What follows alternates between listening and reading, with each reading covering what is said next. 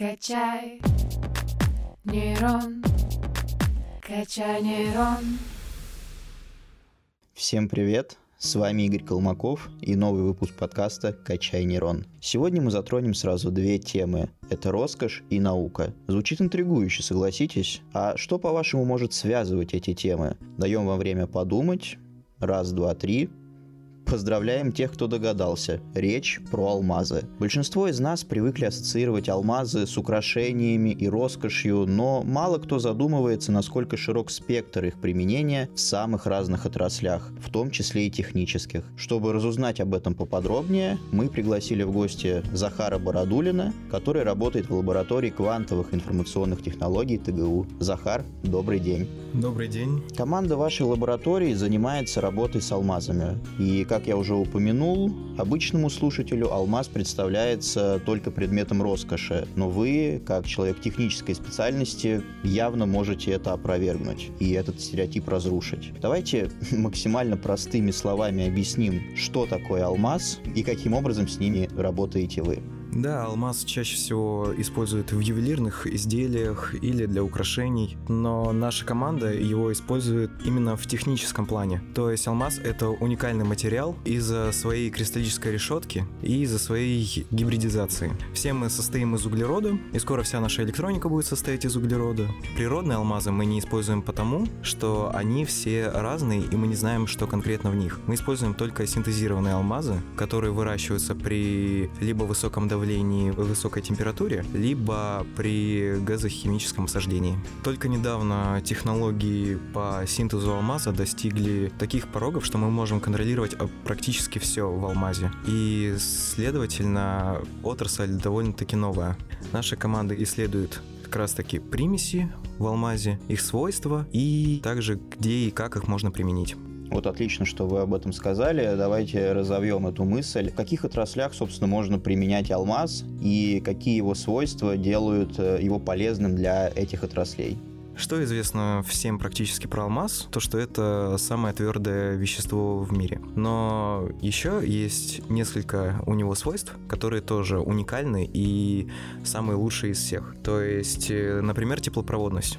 Теплопроводность у алмаза самая высокая, из-за этого его уже используют во многих э, охладительных системах, то есть для отвода тепла. Вот, э, например, недавно та же самая компания Intel использовала для своего нового процессора. Начнем сначала со свойств, потом уже из свойств выйдут, э, где они используются. В первую очередь, что мы все знаем про алмаз, то что алмаз это самый твердый материал на Земле, ну, из природных. Алмаз очень часто используют для сверл, для любых режущих инструментов. Но также алмаз обладает самой большой теплопроводностью из всех материалов. Из-за этого его часто используют для теплоотвода от каких-нибудь электрических устройств. Алмаз один из самых радиационно стойких материалов на Земле, то есть его можно использовать в местах с повышенной радиацией и также в экстремальных условиях. Например, что за экстремальные условия? А, например, в беспилотных летательных аппаратах. То есть при определенной высоте гироскопы летательных аппаратов начинают сбоить и так далее, потому что они механические. А при использовании алмаза на него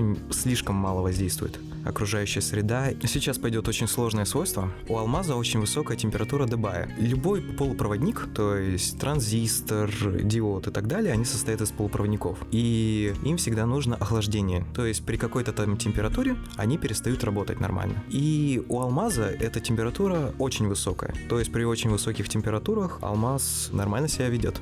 Алмаз будет полезен тем, то, что к нему не будет требоваться охлаждение. Следовательно, конструкция любого устройства будет намного, ну, намного компактнее и удобнее. То есть, возможно, даже и дешевле. Также из-за того, что алмазы мы можем выращивать и выращивать их одинаковые, то есть мы можем создать одни и те же примеси и одну и ту же концентрацию в самих алмазах. Следовательно, у нас э, можно поставить на поток производства. Дефекты в алмазах могут использоваться как кубиты, что может э, помочь в создании квантового компьютера на основе алмаза. Да, я как раз хотел про это спросить. Вот когда готовился к подкасту, изучал работу вашей команды, меня очень сильно впечатлило, что на основе алмаза возможно создавать квантовые компьютеры. Расскажите, как это происходит? Какая технология? Давайте сначала расскажу, что такое кубиты. Кубиты — это квантовые биты. Это легко понять, мне кажется. Вот.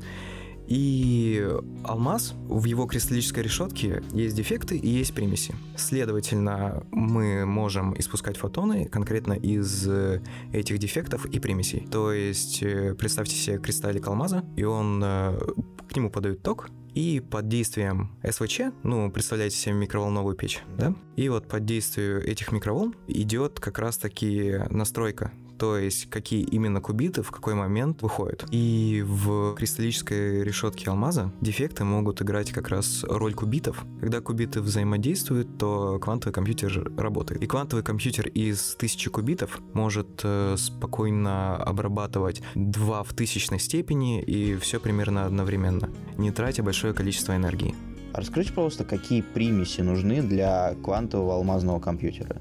Самыми известными являются НВ-центры, это когда в кристаллической решетке алмаза один атом углерода заменяется на один атом азота, а второй атом рядом стоящий его просто выбивают. То есть, когда эти элементы рядом, то образуется НВ-центр. Предлагаю всем там почитать про него, потому что за ним будущее. Но также надо понимать то, что квантовый компьютер еще работает на спин-эффекте. Так, давайте об этом поподробнее.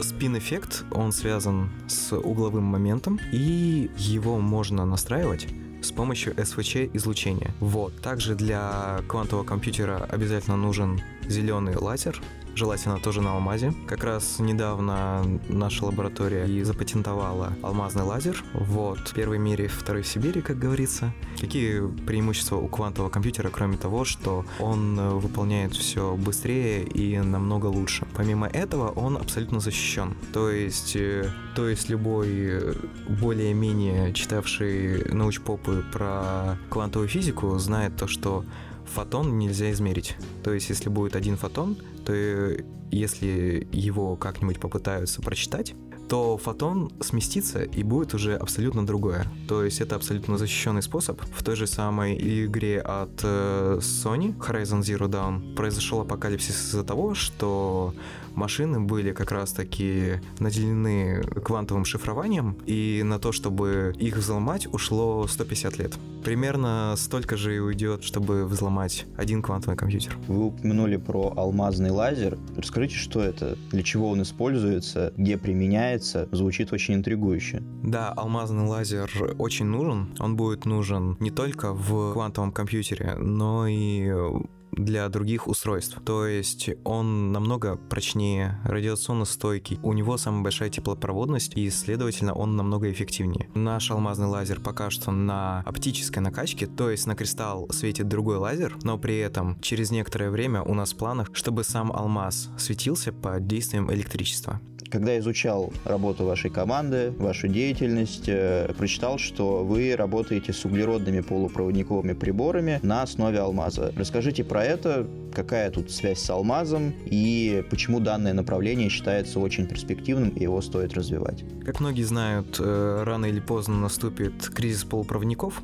Уже наступил. Да, и алмаз как полупроводник еще не задействованный обязательно найдет свое место. И при этом, если у нас большая часть природы состоит из углерода, и мы сами состоим из углерода, также углерода намного больше в мире, чем того же самого кремния, того же самого галлия и так далее. Алмаз, благодаря своим свойствам, очень перспективное направление и при этом достаточно неизученное. Неизученное все-таки потому, что синтез только недавно стал настолько продвинутым, и у этой технологии большое будущее.